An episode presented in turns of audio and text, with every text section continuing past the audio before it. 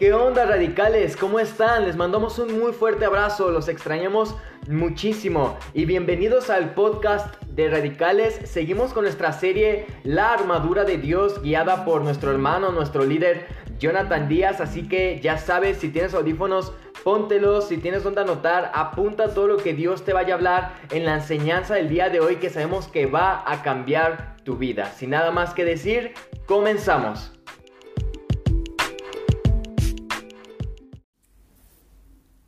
Hola, ¿qué tal? ¿Cómo estás? Bienvenido a nuestro último tema de nuestra serie La armadura de Dios. El día de hoy hablaremos acerca de la espada del Espíritu. Hacemos una oración. Señor, te damos gracias por este tiempo. Pongo en tus manos la vida de cada oyente y mi vida. Gracias porque hemos aprendido acerca de tu palabra y el día de hoy abrimos nuestro corazón, Señor, a aprender acerca de esta increíble verdad, Señor, y enséñanos y ayúdanos cómo enfrentar una batalla y obtener esa victoria que tienes para nosotros. En el nombre de Jesús. Amén.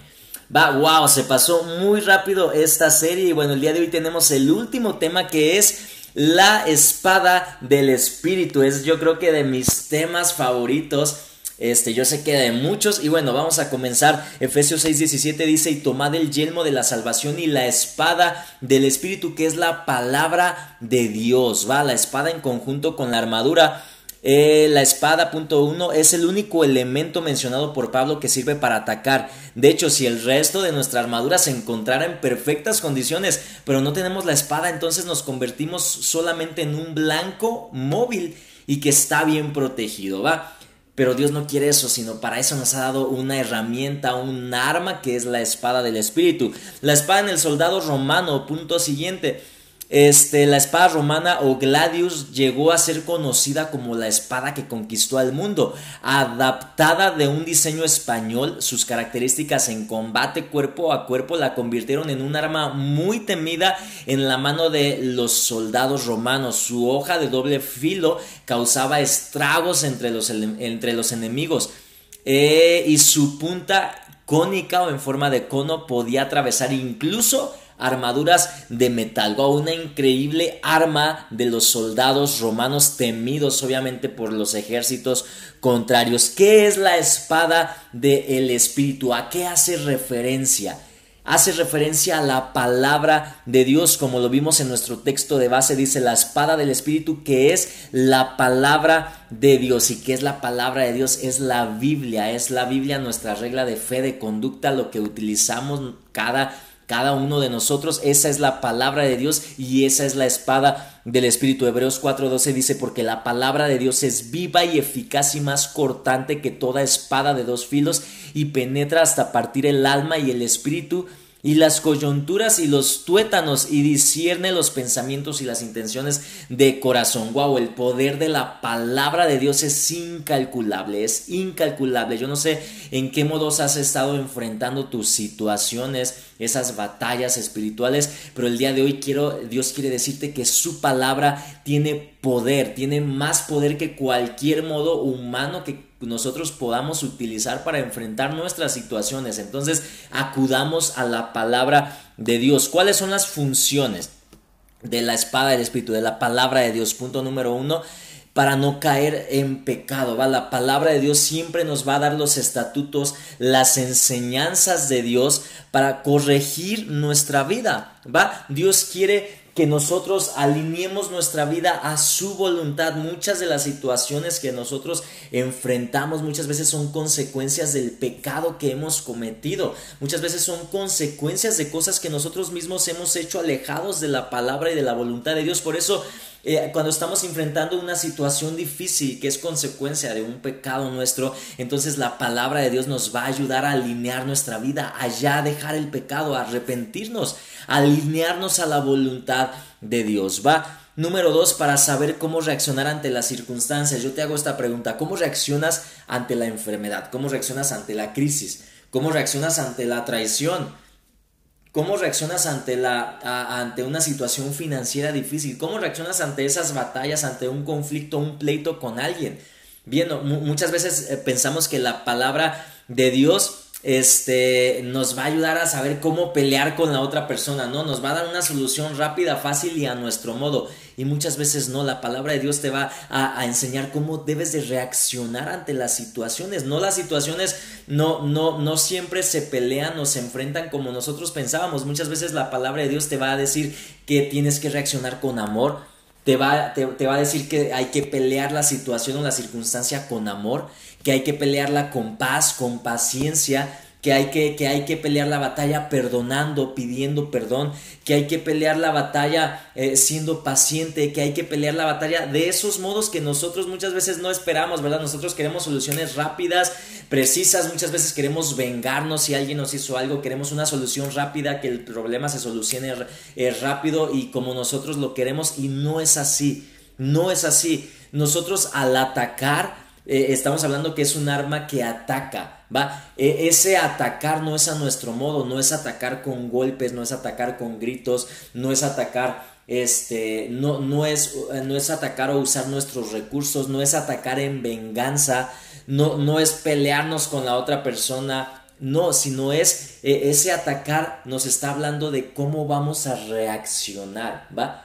Atacar dentro de una batalla normal, pues eh, nuestra reacción es disparar, es, es a utilizar la espada, esa es la reacción de un soldado, pero como soldados nosotros de, del reino de Dios y en un ámbito espiritual, el atacar no va a ser con violencia, sino va a ser a través de la enseñanza y del consejo de la palabra de Dios, que como te digo, muchas veces no va a ser como nosotros lo esperábamos. Número tres, para saber cómo hablar frente a las circunstancias, cómo hablas frente a las circunstancias.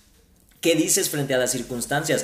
Muchas veces entra, llegamos a la circunstancia, a la enfermedad y, ya, y ya decimos, ah, es que mi enfermedad y no, ya me voy a morir y no, ya es imposible. Y creemos lo que las demás personas dicen, ¿no? Si el doctor te dice te queda un mes, tú dices, ay, pues me queda un mes. Si la gente te dice no puedes, tú dices, ay, pues no, no puedo. Y muchas veces creemos más a, a, la, a las palabras de las otras personas, a muchas veces la circunstancia que tenemos enfrente es tan grande que nos atemoriza y que comenzamos a hablar de modo negativo, no, no voy a poder, no, no, pues ya, ya, ya este, ya, ya es, ya no hay solución, ya no hay esperanza, ya no hay salida, ya no puedo, ya hasta aquí llegué, ya voy a, aquí quiero tirar la toalla y no, no, no, no, no, la palabra de Dios te enseña cómo hablar frente a la circunstancia, porque lo que tú empiezas a hablar también tiene un poder y si tú comienzas a hablar negativamente, pues entonces no estás permitiendo que la palabra de Dios haga el efecto en tu vida. Entonces, para eso también nos ayuda la palabra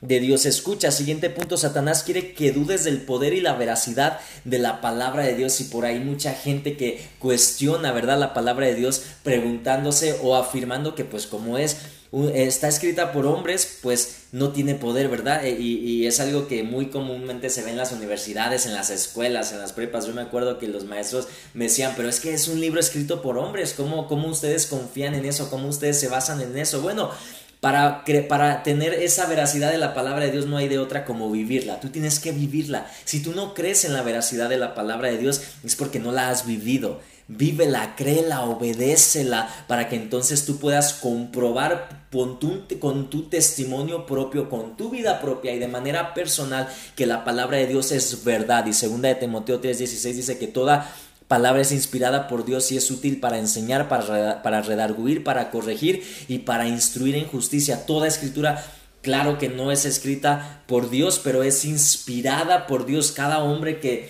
que, escribió estaba siendo inspirado por Dios y la palabra incluye todas las verdades de Dios, e incluye el amor de Dios, incluye las promesas de Dios, incluye todo lo que Dios quiere que conozcamos para y, dentro de esto bueno esta manera para nosotros enfrentar las situaciones que vivimos día con día. Entonces para este punto es importante que no dudes de la palabra de Dios porque si dudas de la palabra de Dios pues estás dudando de que tu arma funcione ¿va? No dudes, la palabra de Dios tiene poder, la palabra de Dios tiene poder y Dios no miente, Dios no se arrepiente, Dios no cambia y Él mismo hace cumplir su palabra. Y dice que la palabra no vuelve vacía, sino que cumple el propósito por el cual ha sido enviada, por el cual Dios la habló, por el cual Dios permitió que se escribiera. ¿Ok? Tres puntos de cómo utilizar la, la espada del Espíritu, la palabra de Dios uno conocerla. Oseas 4:6 dice, mi pueblo fue destruido porque le faltó conocimiento. Pregunta, ¿qué tanto conoces de la palabra? En medio de tus situaciones, en medio de un problema, una crisis en tu vida, ¿qué es lo primero que viene a tu mente? ¿La palabra de Dios? O lo de las redes sociales, las noticias, lo que te dijo el, amigo, la amiga, lo de la revista, lo que todos dicen, lo que todo el mundo, ¿qué es lo primero que viene a tu mente? Porque si tú no conoces la palabra de Dios, entonces vas a, ser inundado por muchos otros pensamientos, por muchas otras corrientes, por muchas otras ideas que te van a desviar y te van a hacer que pierdas tu batalla, ¿va? Incluso Satanás, como ya te había dicho, lanza dardos, lanza pensamientos a tu mente. Y si tú no conoces la palabra de Dios, pues eres presa fácil, eres fácil de derrotar, eres fácil de vencer. Por eso primeramente conócela. ¿Qué quiere decir? Léela, lee la Biblia. La Biblia es la palabra de Dios, eh, eh, sumérgete en ella, medita en ella. Si quieres conocer más este, acércate a tu pastor, pide que te recomienden libros a tus pastores o a tus líderes, ¿verdad? No, no cualquier libro, pide que te recomienden, eh, pon atención a las prédicas, diario en las prédicas se da palabra de Dios, los devocionales tienen palabra de Dios, comienza a sumergirte y aprenderte la palabra de Dios para que cuando empieces y o entres a una situación difícil, a una batalla espiritual, tengas la palabra de Dios en tu mente y en tu corazón bien grabada. Y entonces la situación ya no va a ser contigo lo que quiere porque tú vas a estar firme en el conocimiento de la palabra de Dios. Punto número dos, obedécela. Santiago 1.22 dice, no solo escuchen la palabra de Dios, tienen que ponerla en práctica, de lo contrario solamente se engañan a sí mismos. El no conocer la palabra de Dios es similar a que no tengas espada, que salgas a la batalla sin arma. El conocerla pero no obedecerla es similar a que tú tengas la espada, pero no sepas cómo utilizarla. Imagínate un soldado que sale, sale al campo de batalla con su espada, pero no sabe cómo levantarla, no sabe cómo usarla, no sabe cómo, cómo atacar pues es similar a que no la obedezcas, tú tienes que obedecer toda esa palabra. Si ya la conoces, wow, qué increíble. Ahora analiza si todo ese conocimiento que tienes es solamente conocimiento estancado o es conocimiento vivo, conocimiento que aplicas, conocimiento que ha transformado tu vida, que, que tú no estás estancado, sino que tú estás en un constante crecimiento, en un constante cambio, que la palabra de Dios está haciendo en tu vida, analiza. Y punto número tres, habla la palabra de Dios, declárala. Declarar significa hacer saber, anunciar, decir o dar a conocer. Y ojo, cuando estamos hablando acerca de declarar, no es declarar mis propias palabras, no es hablar lo que a mí se me ocurra en el momento,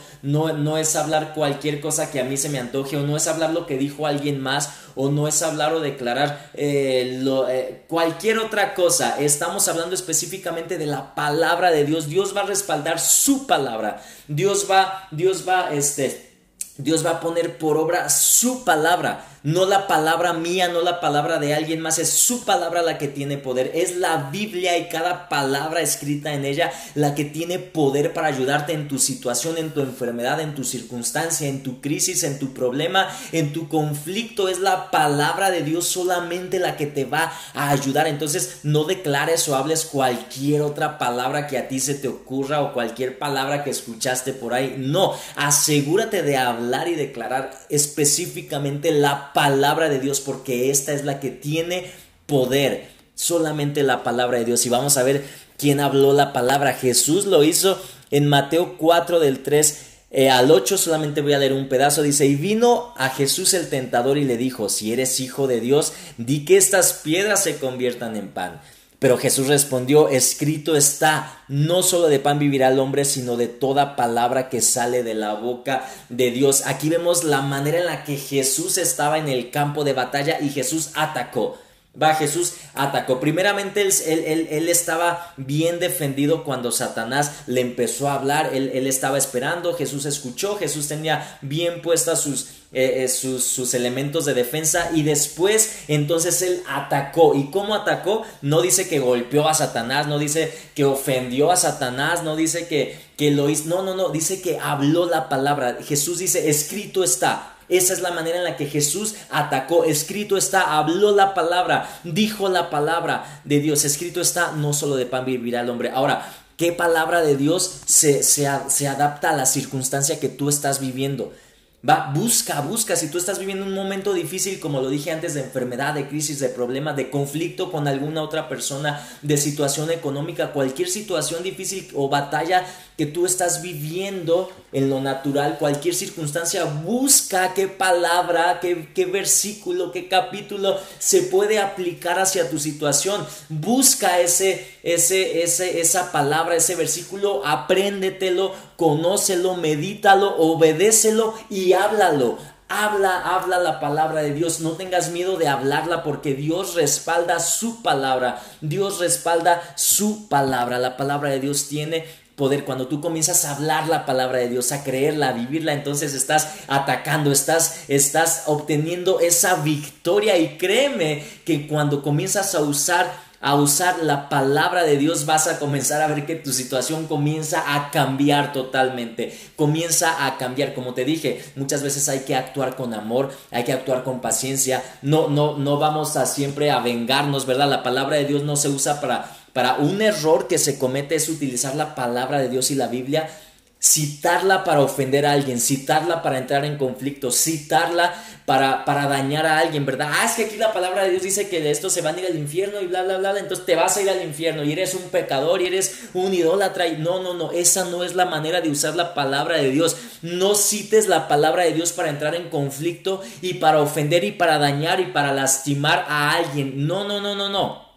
Eso es incorrecto, ¿va? Ah, pues es que si la palabra de Dios es la espada, pues uso la espada y ahí te va, ¿verdad? Ahí te va esto y el otro. Eso es incorrecto. Y también es un engaño para que tú te desvíes del verdadero. La espada te va a hablar a ti acerca de cómo reaccionar cómo enfrentar la situación con paciencia, con amor y háblala, háblala textualmente, pero háblala a tu situación, ¿va? No la hables a la persona para tratar de criticarla, de dañarla, de ofenderla, no, háblala, habla tú, o sea, que esté en tu mente cuando estés pasando una circunstancia, que esté en tu mente, háblala, conócela, este, háblala a la circunstancia, a la situación y esa misma te va a dar la sabiduría para actuar con prudencia en medio de las situaciones, para saber qué hacer, para saber qué decidir, para saber cómo hablar, para saber cómo comportarte en medio de las situaciones.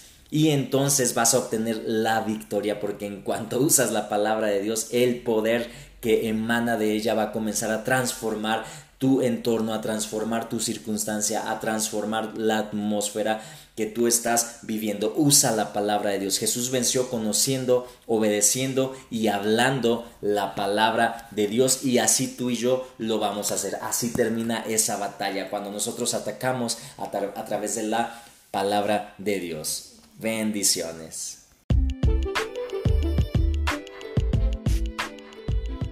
Gracias por escuchar este podcast hasta el final. Esperamos haya sido de enorme bendición para tu vida. Y radicales, los esperamos el domingo a las 5 de la tarde. Ya estamos reanudando nuestros servicios presenciales en nuestra iglesia Refugio Fuerte. Así que te esperamos el domingo a las 5 de la tarde. Y nos vemos la siguiente semana en el siguiente capítulo de La Armadura de Dios. Que tengas un excelente día. Radicales por siempre.